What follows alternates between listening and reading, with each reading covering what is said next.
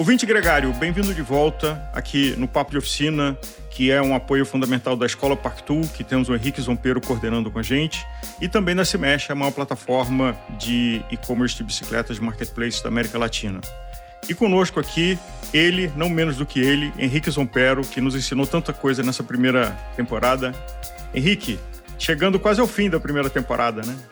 Passa rápido o tempo, né? A gente tem que aproveitar e pedalar mais. Obrigado de novo pela oportunidade. E vamos lá, vamos falar de pai. Henrique, a gente é, compartilhou é, muito do seu conhecimento, de experiência, de várias coisas da bicicleta.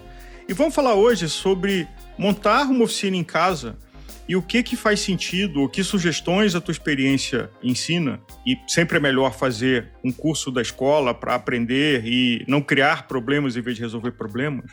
O que que você sugere para alguém que quer montar uma oficina em casa depois de fazer um curso da escola, óbvio, porque aí vai é, causar menos estrago, mas fez o curso da escola e o que comprar para ter em casa num, num pequeno espaço que você não tenha um tripé, que você não tenha um stand para trabalhar a bicicleta, uma banheira para limpar ela direito, enfim, algo caseiro.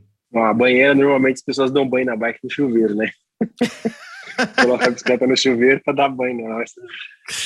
É uma coisa, é uma coisa muito é, relativa a ter uma oficina em casa, porque é, vai depender muito do interesse do usuário. Tá? Então, tem cuidados básicos que devem ser feitos pelo usuário, consumidor final, em casa, de verdade. Então, os próprios manuais recomendam que algumas manutenções sejam feitas pelo consumidor para evitar o custo de manutenção em oficina. Por exemplo, são coisas relativamente quais, simples. Quais são seriam é, essas exemplo, manutenções? É limpar a corrente com frequência, lavar o sistema de relação da bicicleta. E você consegue, com desengraxante, duas, três ferramentas, você consegue fazer esse processo. No nosso canal do YouTube, inclusive, tem vídeos ensinando a fazer isso passo a passo é, limpeza da suspensão de forma superficial, para que mantenha ela funcionando como deve. Então, é, são coisas Sem desmontar, básicas. só uma limpeza externa, né? Exatamente, tudo sem desmontar. E para isso você não precisa de muitas ferramentas, né? Então, você pode ter ferramentas na sua casa, desde que você tenha conhecimento. Quanto mais ferramentas você comprar, mais recomenda-se que você tenha conhecimento para utilizá-las, porque você pode começar a criar problema para você mesmo e aumentar o seu custo de manutenção, tornando ela corretiva. Então, é, o conhecimento está extremamente ligado à aquisição de novas ferramentas. A gente está o dia inteiro, todo dia, mexendo com bicicleta, às vezes se depara com algumas situações que a gente não tem a ferramenta ou que a gente não sabe como a ferramenta funciona. O caminho, muitas vezes, é buscar o manual do fabricante e verificar como que ela funciona, como que faz o setup dela para se utilizar. Talvez uma dica sempre é se você está fazendo força, você está fazendo uma coisa errada, né? É, então, na maioria das vezes sim, porque quando o consumidor ele faz a manutenção em casa, ele dificilmente tem torquímetro ou sabe utilizar da forma correta. E aí ele acaba é, apertando demais ou deixando solto e criando um problema a longo prazo, aumentando o custo de manutenção dele de fato em, um profissional quando ele procurar esse profissional. Então, vamos lá. Talvez se a gente pudesse quebrar em três classes de lista de ferramentas para ter em casa: o básico, o intermediário e o avançado, quem já fez o curso da escola. É, o que, que você listaria? E ouvinte, a gente vai estar tá colocando essa lista também no, nas nossas redes sociais, mas se você quiser pegar papel e lápis aí. A Parktu é, tem os kits já, a Parktu tem 60 anos de história, então eles não têm bastante experiência em relação aos hábitos dos consumidores. E eles já disponibilizam kits pré-setados para que o consumidor tenha autonomia relativamente é, em casa. Como? E, e, claro, o curso faz sentido a isso. Então, tem uma, o curso básico, por exemplo, da escola, ele está associado a alguns kits de ferramentas da Parktu. É, então, a gente tem o AK2, o AK, AK5 e o PK5. Esses três kits são iniciante, intermediário e avançado. No, iniciante, lá no, no Beginners, tem é, basicamente kit de limpeza, canivete, bomba de G-pneu, escova para lavar a bicicleta poucas ferramentas, coisa bem superficial, para fazer mesmo uma manutenção doméstica e sem nenhum intuito de desmontar a bicicleta em pedaços ali. É, no, no, segundo kit, no AK2, a gente já tem é, mais ferramentas, por exemplo, chave Allen profissional, chave de cone, chave de pedal, canivete. Torquímetro? Tem uma série de... Não, torquímetro nem... Só o PK5 vem com torquímetro de 4 a 6,5 newton. Agora, o é... torquímetro seria uma, ainda mais hoje, com a quantidade de peças de carbono que a gente usa, é, seria um elemento quase que básico para todo mundo ter em casa, apesar de ser um valor um pouco mais alto que uma ferramenta convencional, mas é uma, quase uma pólice de seguro dos equipamentos que você tem, que às vezes você está pedalando, deu uma afrouxada e você quer, seja no banco, seja no guidão. Faz sentido? Sim, faz. O torquímetro não é uma ferramenta que é exclusivamente para ser utilizada em, em, peças de carbono ou bicicletas caras e tudo mais. Aquele cara que entrega a roupa das, da, da lavanderia que vai de bicicleta, que São Paulo tem muito isso, na região da Paulista, é, fazer a manutenção da bicicleta desse tipo de usuário, é importante também usar o torquímetro, porque vai garantir o bom funcionamento e a segurança dele. Então, o torquímetro é uma ferramenta primária em qualquer processo de manutenção. Qualquer manutenção, qualquer mecânica, a gente tem as ferramentas fixas para se remover e tem o torquímetro para se aplicar a remontagem e o torque correto. Porque a aplicação de força necessária para fazer fixação, ela, a única forma de você medir ela é via uma ferramenta, né? Então, o torquímetro é a ferramenta própria para isso. A gente já falou disso em outro programa, em mais em detalhe, mas falando em manutenção básica, a escolha de óleo de corrente. Existe óleo seco, existe o óleo oleoso, existe cera. E que tipo de perfil de uso faz mais sentido que tipo de óleo? E estamos falando de lubrificante de corrente. A utilização, a escolha do óleo de lubrificação de corrente vai ser associado à forma de utilização, local de utilização. Então, por exemplo, se você vai para um lugar que você tem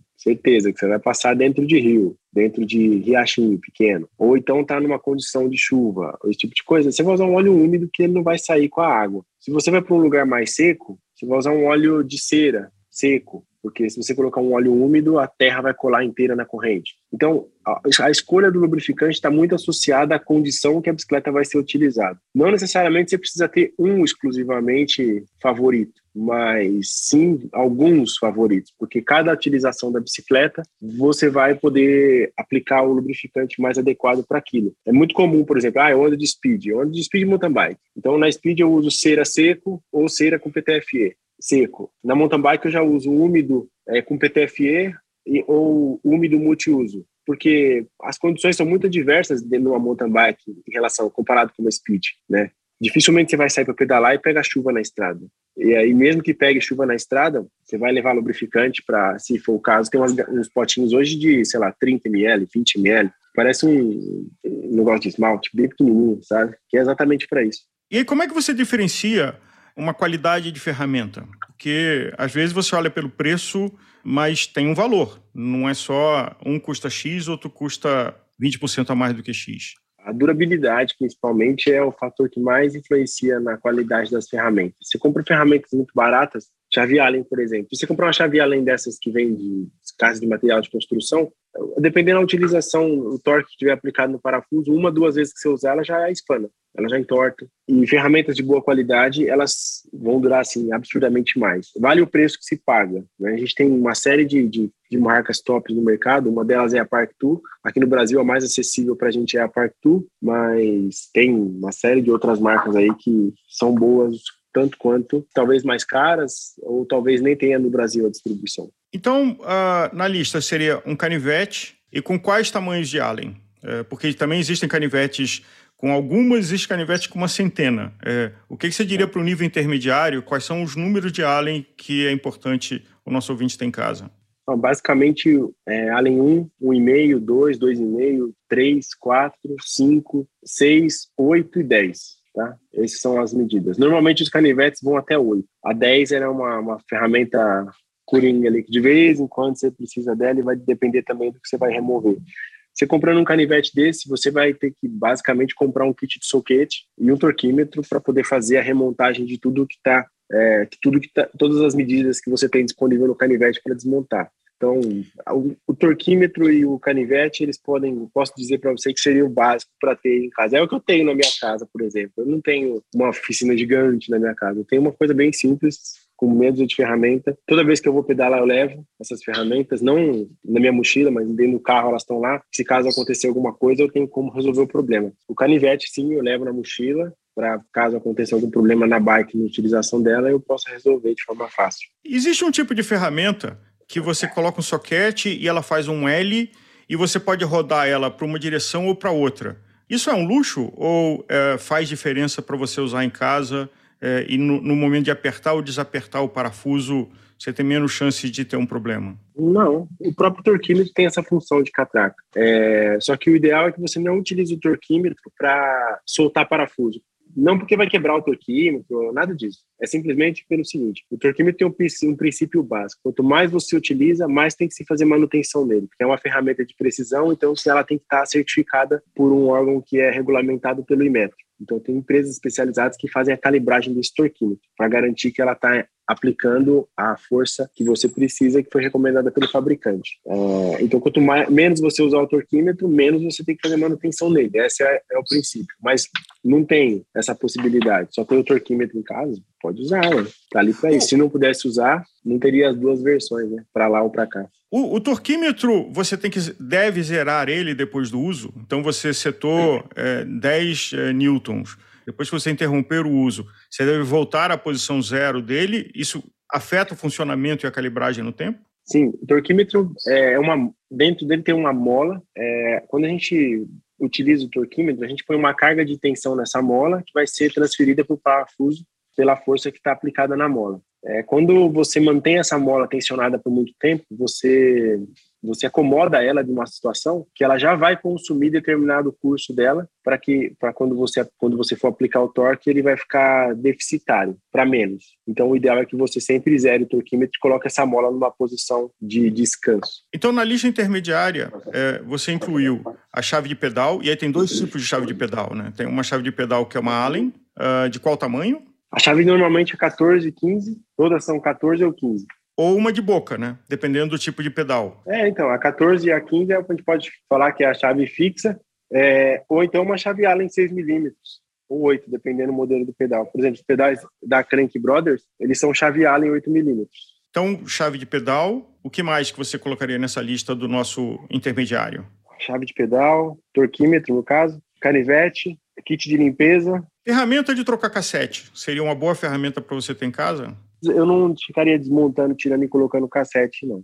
Porque você vai precisar de um outro torquímetro, porque o torquímetro pequeno, ele vai de 2 a 15 newtons. E o torquímetro para apertar um cassete, ele vai de 10 a 60 newtons. Então você teria que ter outra ferramenta para apertar o cassete. E qual é o perigo de você não usar um torquímetro quando você troca um cassete? Você tem uma relação, por exemplo, bem justinha, sei lá, 11 21, a relação do sonho do passado, e uma relação 12 32, 12, 35, é, até 50 às vezes, dependendo se você for um X. Qual é o risco de você usar a, as duas chaves antigas, aquela que tem um pedaço de uma corrente para você fazer uma alavanca e a outra que você solta, e depois você prender ela só na mão e não com um torquímetro?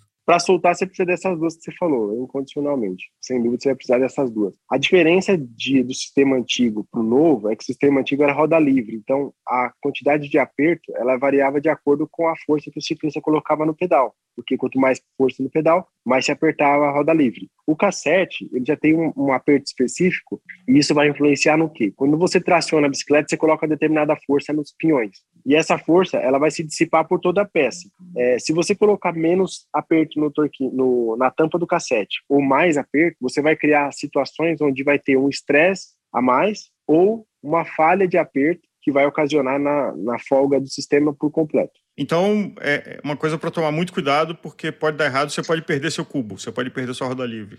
Sem dúvida nenhuma, pode. O cubo, a roda livre não, porque a roda livre é como eu falei, quanto mais você pedala, mais você aperta. Agora, o cassete, ele tem uma tampa é, individual do sistema, separada do sistema, que você a coloca e, e aperta com o torquímetro, que vai de 35, de 30 newtons a 50 newtons, dependendo da marca. E o nível avançado, e aí, óbvio que alguém que tem uma educação, uma formação, como por exemplo da escola, o que, que acrescenta nisso como um kit doméstico? Por exemplo, você. Meu kit pessoal é um torquímetro pequeno, canivete multifunções, spray de lavar corrente, lubrificantes de multi, várias composições. Basicamente é isso. Ah, e qualquer coisa mais uh, complicada você leva para uma oficina que você tem confiança, no caso é na escola, ou uma outra onde você esteja. Né? A oficina que eu tenho confiança sou eu. Bom, uh, Henrique, obrigado por essa primeira temporada. A gente está pensando em outras coisas aqui para fazer na sequência. Pelo teu conhecimento, pela tua é, apoio de que a gente tivesse essa série de programas. Não, obrigado você pela oportunidade, uma satisfação fazer parte da primeira temporada. Espero poder agregar e somar mais conhecimento para as pessoas na segunda e nas próximas que vierem. E também queria convidar as pessoas para acessar nosso canal do YouTube, porque lá tem bastante vídeo explicando como faz uma série de procedimentos que a gente falou aqui. Acho que vai agregar bastante para quem está buscando esse conhecimento. Basicamente é isso. Obrigado de novo, gente.